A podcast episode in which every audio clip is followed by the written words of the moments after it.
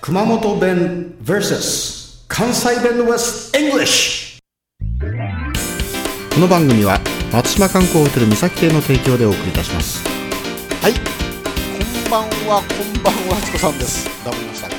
はい、毎度村高です。今日村高五番目、 5番目ですね。早いね。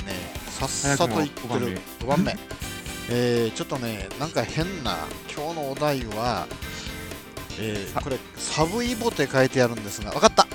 わかった。これね、えー下を向いてね、えー防寒服着ながら、もう雪にこう埋もれて、えー、サブイボ。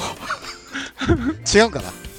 まだちょっと、まあ、それに似通ったもんはあるんですけどね。あ、似てる。はい。あ似てるあーなんだろうなんだろうわかんないじゃあ教えてくださいサブイボは、えっ、ー、とね、鳥肌ですね。鳥肌はい。熊本弁でも鳥肌って言うんじゃないかなあ、かこれわはかんもうないね関西の勝ちになるかもしれ関な西いので勝すちやねね。これね鳥肌本当にはい。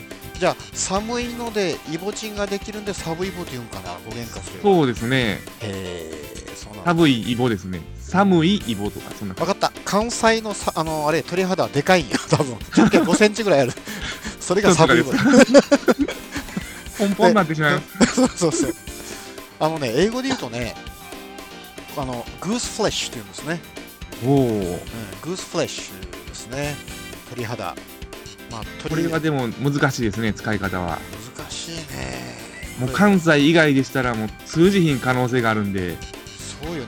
はい。僕だったらやっぱさっき言ったようにね、うわー、今日はもう本当、鳥肌が立つようにサビボッとか言って、 そういう風に使うかもしれないですね。これはいい使い方かもしれないです。そうだよね。はちょっとダジャレをかませてね。い。はい。鳥肌が立つようにサビボ。つゆれたちこさんでした。村高でした。 This program is presented by Podcast Life.